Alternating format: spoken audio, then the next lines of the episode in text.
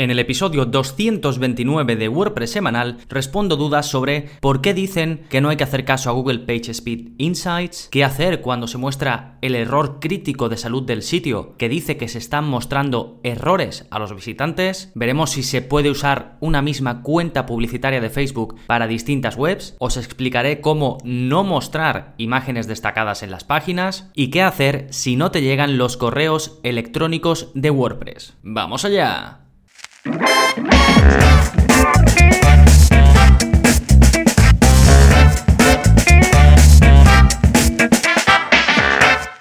Hola, hola, soy Gonzalo de Gonzalo Navarro.es y bienvenidos a WordPress Semanal, el podcast en el que aprendes WordPress de principio a fin, porque ya lo sabes, no hay mejor inversión que la de aprender a crear y gestionar tus propias webs con WordPress. Y este es uno de esos episodios que te ayudan precisamente con lo último que te acabo de comentar, es decir, a gestionar en el día a día las webs con WordPress porque voy a responder a cinco preguntitas sacadas directamente del soporte que doy, ya sabes, si eres suscriptor, suscriptora, en gonzalonavarro.es barra cursos, además de toda la formación, todos los cursos, todos los vídeos avanzados de la zona código, pues tienes soporte conmigo. Y estas dudas que voy a resolver, pues te pueden servir de ejemplo del tipo de soporte que doy y además mejor dicho, sobre todo, están pensadas para que si tú te encuentras en esta misma situación, pues tengas la posibilidad de eh, solventar la duda. Así que eh, nada, en unos eh, segundos voy a responder a las preguntas de Iván, de Carolina, de Roberto y de Lucas. Pero antes, como siempre, ¿qué está pasando en gonzalonavarro.es esta semana? Pues bien, como cada semana, ya sabéis, desde hace más de 184 semanas voy publicando vídeos un poquito más avanzados sobre cómo modificar cosas en vuestra web a través de código.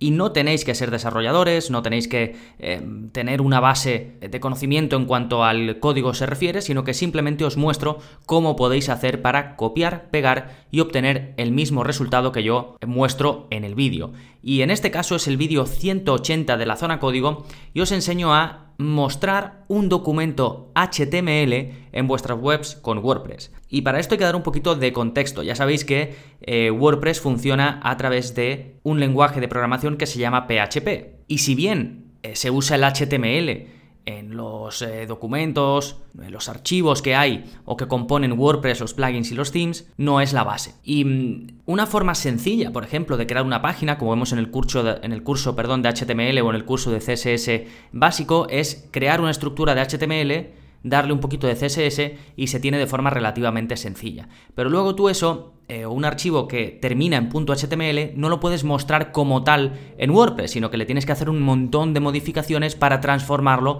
en un archivo PHP, sobre todo si quieres que pues case de verdad con WordPress. Esto lo vemos en detalle en un curso eh, que a mí me gusta mucho en el que os explico cómo pasar una web sencilla de una sola página de HTML, convertirla a un tema de WordPress. Ahí sí que entramos en, detalle y es algo pues un poquito más avanzado ya para adentrarse en los... Eh, en el desarrollo dentro de WordPress.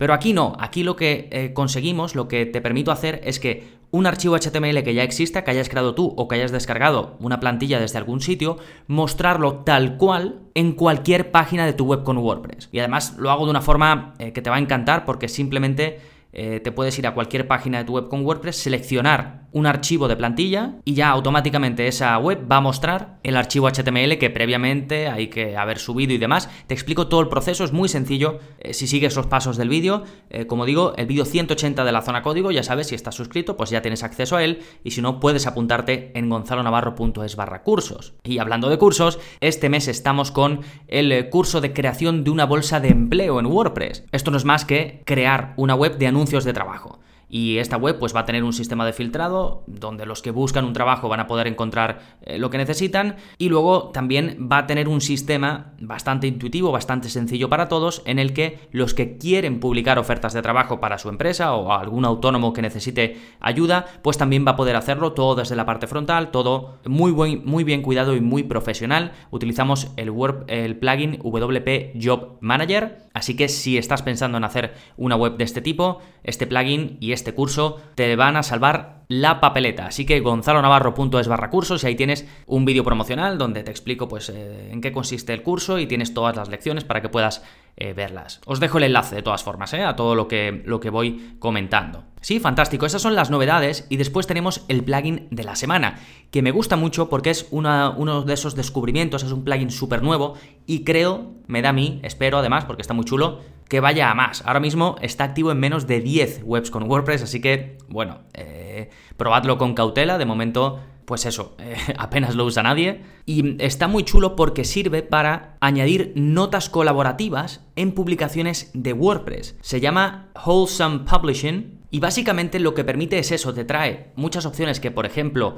eh, puedes encontrar en los docs de Google, eh, estas herramientas colaborativas que puedes dejar un comentario, después puede venir otro y dejar un comentario sobre tu comentario, y se van como anidando. Pues esto lo vas a poder hacer si instalas este plugin en cualquier publicación eh, que tengas en WordPress, en un plugin, en una, perdón, en una página o en una entrada. Incluso tiene una cosa súper chula que es que puedes marcar un bloque específico de Gutenberg como borrador. Así que no va a aparecer en la parte frontal. Es decir, puedes tener algo publicado, un contenido publicado, pero uno de los bloques, si todavía estáis trabajando en él, no estáis seguros eh, de, cómo va a ir y demás, podéis dejarlo en borrador, trabajar en él y cuando esté listo ya publicarlo. Y luego además te permite establecer Em, notificaciones por email de los posts en los que tú has colaborado o de los que eres autor. Así, si alguien deja eh, un comentario ¿no? en un post en el que estáis eh, colaborando varios, pues te puede llegar una notificación por email que tú puedes configurar, por supuesto, y así estás al tanto. Sí, me pareció un plugin, pues eso, con unas opciones que están muy chulas, que llaman mucho la atención, y a pesar de que solo está activo en menos de 10 webs, pues quería daros la oportunidad de que lo conozcáis y, que lo probáis si, si os interesa. ¿Vale? Eh, de nuevo se llama Wholesome Publishing. Os dejo el enlace en las notas del episodio. Recordad, este es el episodio 229, así que podéis ir directamente si escribís en vuestro navegador gonzalonavarro.es barra 229. Genial, y ahora sí, nos vamos con vuestras preguntitas de este mes, la relación de preguntas que he seleccionado, y vamos a empezar con la de Iván, que va sobre por qué dicen que no se haga caso a Google PageSpeed Insights. Hola Gonzalo, me gustaría compartir contigo una información sobre Google PageSpeed Insights que he leído. En síntesis, dice que la velocidad de este test de Google tiene algunos problemas y que la baja puntuación en las estadísticas de velocidad de Google PageSpeed Insights no tendría ningún efecto en la velocidad de carga de mi sitio web y que entonces para medir el tiempo real de la carga de mi sitio sería mejor utilizar herramientas como Pingdom Tools o GTmetrix. Según este enlace, y me pone un enlace en el que yo me basé para hacer un episodio, ahora lo comentaré, eh, pero me pone un enlace al blog de WP Rocket donde hablan precisamente de esto. Se llaman La verdad sobre Google PageSpeed Insights, ¿no? Y me remite a él y dice pues que según esa información no debería de hacerle eh, mucho caso. Y entonces me continúa diciendo, me dice, entonces, obviamente mi pregunta es, ¿qué hay de cierto en esta información? ¿Cuál sería la importancia real de Google PageSpeed Insights? Y luego me hace dos preguntas también específicas y muy relacionadas con esto. Me dice, ¿tiene algo que ver la velocidad de carga con el hosting donde se encuentra alojado mi sitio web? De ser así, ¿qué importante es este factor? Y después me dice, a su vez, ¿importa en el resultado la región? Me pone entre paréntesis el país desde donde se está haciendo el test del servidor. Muchas gracias por em, arrojar luz, estimado profesor de WordPress. Un fuerte abrazo, Iván. Bueno, otro abrazo para ti, Iván, y gracias por estas eh, preguntas. Bueno, básicamente aquí Iván está un poco liado porque, eh, bueno, está adentrándose en esto de medir la velocidad de carga de su sitio web, tiene dudas, pues, eh, que son muy comunes, ha buscado por ahí información, hay mucha información al respecto, Uno te dice, unos te dicen que Google PageSpeed Insights, otros te dicen que GTmetrix, otro te dice que lo otro, que le prestes atención a esto, que a esto no, en fin, son muchas cosas. Entonces, respondiendo a Iván, em, las fuentes, eh, le dije que las fuentes que me envían, que me envió el enlace a WP Rocket, al blog de WP Rocket, y mm, eh, para mí esa fuente es fiable, le comenté, y también sacaba las mismas conclusiones que él. De hecho, he publicado, eh, posteriormente a esto, publiqué un episodio, el episodio 218 del podcast, donde hablo sobre esto, es decir, sobre em, por qué no hay que hacerle caso a Google PageSpeed Insights, entre comillas, y ahí explico cómo Google PageSpeed no mide la velocidad real del sitio web, aconsejo no obsesionarse con las notas ni con los porcentajes, explico en qué métricas sí debería fijarse uno y mm, de las que son solucionables, porque hay muchas que es que ni siquiera se pueden solucionar, y luego hablo, por supuesto, de eh, alternativas a Google PageSpeed Insights para medir el rendimiento de carga de una web, que básicamente es GTmetrix, del cual tenéis un curso, tenéis un curso de WPO en WordPress, es decir, cómo optimizar el rendimiento de carga de vuestra web, y en el curso me baso en las pistas o en los consejos que da eh, GTmetrix, sobre todo una parte fundamental que es medir eh, cuándo y cómo se, cargan los distintos archivos de la web. Todo eso lo tenéis en el curso y además os voy a dejar enlaces. ¿eh? Entonces, respondiendo específicamente a las preguntas de Iván. Primero, ¿qué servicio usar? Eh, bueno, servicios como GTmetrix me parecen que están muy bien. Hay que tener en cuenta que tienen una parte en la que te arrojan eh, también la puntuación o los consejos de Google PageSpeed Insights, o sea que eso hay que tenerlo en cuenta, bebe de eso y de, también de otras fuentes, pero lo interesante de nuevo de esta herramienta es que puedes ver la carga de recursos a nivel individual. Es decir, si hay una, una imagen, un plugin o un servicio concreto que eh, ralentiza especialmente la carga. ¿sí? Por eso os recomiendo em, esta herramienta y os recomiendo además que echéis un vistazo al curso si estáis más interesados. ¿eh? Luego, sobre sus otras preguntas. Sí, el servidor tiene muchísimo que ver en el tiempo de carga de una web. Es uno de los factores más importantes y no solo el país donde em, se tengan los servidores, que normalmente pues la mayoría de hostings lo tienen en distintos continentes, sino también la calidad del mismo, la, cantidad de recursos que tienes a tu disposición y demás. En el caso de que el hosting que uséis no tenga servidores eh, repartidos por el mundo y que vuestra audiencia acceda desde distintas partes del mundo, si no es así, os da igual, pues podéis instalar, por ejemplo, una CDN, ¿vale? Después, me preguntaba también si es importante desde dónde se hace el test. Sí, esto es una simulación, no es un ordenador real, pero sí que el hecho de poder elegir desde dónde se hace el test, por ejemplo, hacer el test, una simulación desde el país en el que uno está, o al menos el mismo continente, pues es mejor, porque te va a dar una idea más clara de pues ese test o esa simulación de test de lo que le ocurriría a un visitante tuyo, ¿no? Y en GTmetrix, por ejemplo, si te creas una cuenta gratuita, puedes elegir desde qué país pues se va, se va a hacer ese, ese, análisis de velocidad, ¿no? También lo vemos en el curso eh, de GTmetrix. Y, y por último, para Iván y para todos, comentar que es fácil obsesionarse con esto del tiempo de carga que nos muestran las herramientas y hay veces en las que simplemente es que no merece la pena dedicarle el tiempo para ganar algunas décimas de segundo, que lo mismo después además no son ni reales, porque son los que te muestran estos eh, servicios, pero luego a lo mejor no lo son tanto. Me gusta de vez en cuando responder una, una pregunta sobre esto de la, velocidad de carga, porque yo creo que todos los que tenemos una web en algún momento nos hemos obsesionado eh, por esto y no hay mejor que llegar a ese punto en el que ya no te obsesionas, ¿vale? Genial, pues dejamos esta pregunta eh, de Iván y vamos con la segunda pregunta que es de Carolina, que va sobre qué hacer con ese error crítico de salud del sitio que dice que tu web está configurada para mostrar errores a los visitantes del sitio. Me dice, hola Gonzalo, perdona, te acabo de escribir un email, pero me ha faltado comentar que también en el escritorio de WordPress me sale en salud del sitio que debería ser mejorado. Como error crítico me pone que el sitio está configurado para mostrar errores a los visitantes del sitio. Y después me habla algo de WP Debug Log y algo de WP Debug Display, que la verdad no entiendo nada. Te agradecería mucho la ayuda. Gracias.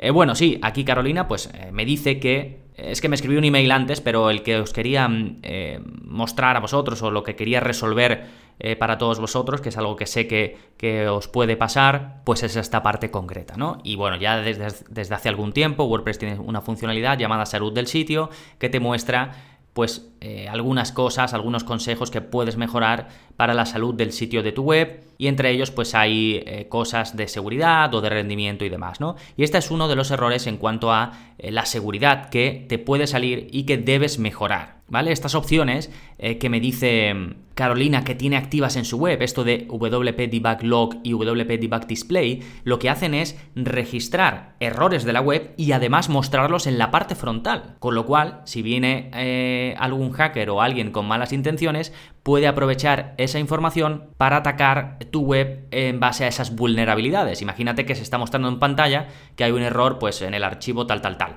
Pues alguien podría ir a esa ruta y podría aprovechar ese error para acceder o para hacer alguna barbaridad en vuestra web. ¿De acuerdo? No es tan fácil, pero puede ocurrir. Entonces, por seguridad, cuando ya no se está desarrollando la web, porque esto se utiliza eh, los desarrolladores o los que quieren descubrir si hay algún error en una web, pues activan estas opciones para poder ver de forma sencilla qué errores hay y después resolverlos. Pero cuando ya se tiene una web abierta eh, de cara al público o ya se ha solucionado el error o lo que sea, esto hay que desactivarlo. Y para desactivarlo tenéis que ir a uno de los archivos más importantes de vuestra web, que es el wp-config.php.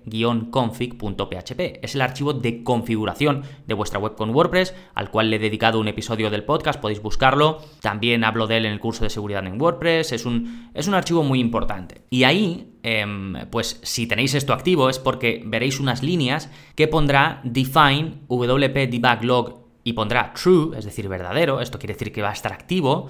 Y luego, por otro lado, tendréis el otro, el WP Debug Display, que también estará en True. Pues lo que hay que hacer es cambiarlo y en lugar de que ponga True, poner False. De esa forma, no solo vais a estar más protegidos, porque no vais a estar mostrando esos errores en la parte frontal de la web, ni se van a estar registrando de forma visible, y además va a desaparecer ese mensajito eh, que le salía a Carolina en el escritorio en la parte de salud del sitio. ¿De acuerdo? Em, os voy a dejar un enlace sobre cómo acceder a los archivos de vuestra web a través del cPanel de vuestro hosting para que podáis ir a localizar este archivo de wp-config ir a ver esas líneas que os comento y ponerlas en false en el caso de que vosotros os pase esto y la tengáis en true. ¿Sí? Fantástico, pues dejamos la pregunta de Carolina nos vamos con la de Roberto, que me pregunta si se puede utilizar una cuenta publicitaria de Facebook para webs distintas. Me dice, hola Gonzalo, mi pregunta es sobre Facebook Ads. Lo quiero usar para dirigir tráfico hacia algunas páginas web para vender algunos productos, etc. ¿Puedo programar los anuncios desde mi Facebook personal? ¿O tendría que crear una cuenta de Facebook para cada página web que quiera anunciar? Bueno, aquí Roberto me hace una pregunta un poco genérica, tiene toda la pinta que va a empezar con esto de Facebook Ads, pero lo que entiendo es que se refiere a si se puede utilizar una misma cuenta publicitaria de Facebook Ads, que puede estar asociada por supuesto a su perfil personal de Facebook, para eh, crear anuncios para distintas webs. Y la respuesta es que sí, que se puede, Tú desde una misma cuenta publicitaria puedes eh, anunciar enlaces a las webs que quieras. Lo único que hay que tener en cuenta es que si la gente, por ejemplo, ve ese anuncio, ese anuncio estará asociado a una página eh, de Facebook y puede ir a ver esa página de Facebook, ¿no? Entonces, sería la única pega. Si te da igual que eh, la gente vaya a ver esa página de Facebook independientemente de a dónde estés dirigiendo los anuncios o a qué enlaces o a qué páginas, pues entonces sí, se puede. Es decir, técnicamente se puede. Ahora, lo normal, lo ideal es tener una página de Facebook para cada web, porque así, si alguien va a ver información eh, directamente dentro de Facebook sobre ese, esa empresa, esa web o lo que sea, pues primero será mucho más fiable y segundo, pues tiene más sentido, más orden. ¿De acuerdo? Es decir, se puede hacer técnicamente, pero lo ideal pues es tener una página de Facebook para cada eh, página web. Aunque después la cuenta publicitaria sea la misma, ¿eh? que eso puede serlo sin problemas. Tú puedes tener una cuenta y puedes tener varias páginas de Facebook, llevar la administración o que te inviten a llevarla y anunciarlo todo desde el mismo lugar. Sí, fantástico. Pues dejamos la primera pregunta de Roberto y nos vamos con la segunda, que también es de él, y que va sobre cómo hacer que no se muestren imágenes destacadas en las páginas, en su caso usando GeneratePress. Me dice, em, hola de nuevo Gonzalo, en un sitio web estoy usando GeneratePress y en las páginas coloco una imagen destacada, pero aparece en la parte superior de la página cuando se ve desde, desde la parte frontal. Y no quiero eso. ¿Cómo puedo evitarlo? Bueno, esto se puede evitar, em, en el, bueno, en el caso de Roberto, él usa GeneratePress, pero os voy a explicar en general, ¿no? Él utiliza eh, un theme que se llama GeneratePress y, y si se tiene la versión pro de este tema, Simplemente hay una opción para esto, se va al menú personalizar, se va a diseño, se va a la opción de blog y se baja hasta una parte donde pone featured images, es decir, imágenes destacadas. Y ahí puedes seleccionar dónde quieres que se muestren en la parte frontal las imágenes destacadas y dónde no. Pues no hay más que desmarcar la casilla de páginas. Así dejarás que se muestren, por ejemplo, en las entradas de blog, pero evitarás que se muestre la imagen destacada en la parte frontal. ¿De acuerdo? Esto vas a seguir teniendo la funcionalidad, es decir, la posibilidad desde, desde el editor de WordPress, desde la parte de edición de las páginas, de añadir una imagen destacada. Pero esto eh, es interesante muchas veces si lo vas a mostrar después, si la vas a compartir en Facebook para que se muestre esa imagen destacada, o si vas a usar algún plugin específico que te permite mostrar una relación de contenidos, pues también puede ser interesante para poder recoger esa imagen destacada. Pero aquí, como dice Roberto, no quiere que se vea, cuando vas a ver esa página normal en la parte frontal, en su web, no quiere que se vea esa imagen destacada en ningún lado, porque él quiere controlar qué imágenes poner en ese contenido. Pues para eso sirve esta opción, ¿de acuerdo?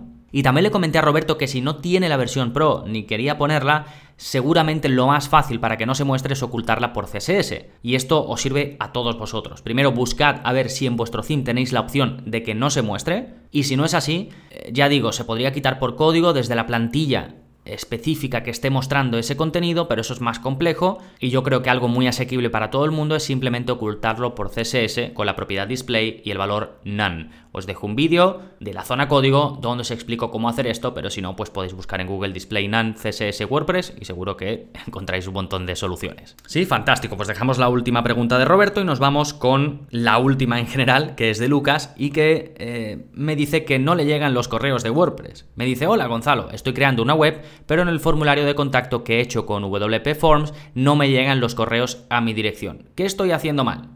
Bueno, esto fue el primer contacto que me hizo Lucas. Eh, le expliqué que tenía que configurar WordPress Forms correctamente. Lo tenía correctamente configurado, es decir, tenía habilitado una notificación que cuando alguien le contactara desde el formulario de contactos hecho con WP Forms, del cual tenéis un curso, por cierto, pues que no le llegaba ese aviso, no le llegaba el correo a su web. Entonces estuvimos hablando, me dijo que lo tenía bien configurado y luego me continuó diciendo lo siguiente. He probado varias formas. Una, cambiar en ajustes generales el correo electrónico y me sale que no será válida hasta, hasta que lo confirme, pero no me llega ningún correo al email. Es decir, aquí ya tenemos pistas de que no le están funcionando eh, los correos desde WordPress también en otros lugares.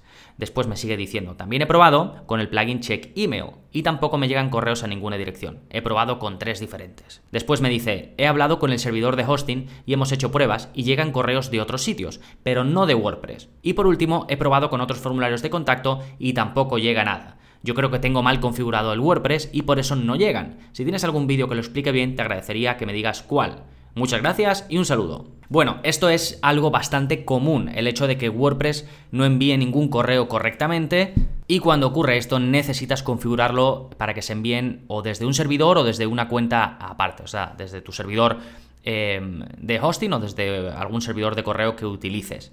Eh, no tengo ningún vídeo explicando esto, pero eh, sí que hay plugins muy populares, os voy a dejar un enlace, eh, sobre todo al plugin Post SMTP y te permite configurar el envío de emails desde el servidor en lugar de desde WordPress. Así que con eso eh, se tendría. Eh, me contestó después eh, Lucas diciendo que estaba configurando el plugin y que le salía un mensaje relacionado con que podía ver si iba todo bien con una extensión o que necesitaba un dato que se llamaba UID y que se puede conseguir con una extensión. Y bueno, y me decía que ahí se atascaba y que no sabía de dónde sacar esa información.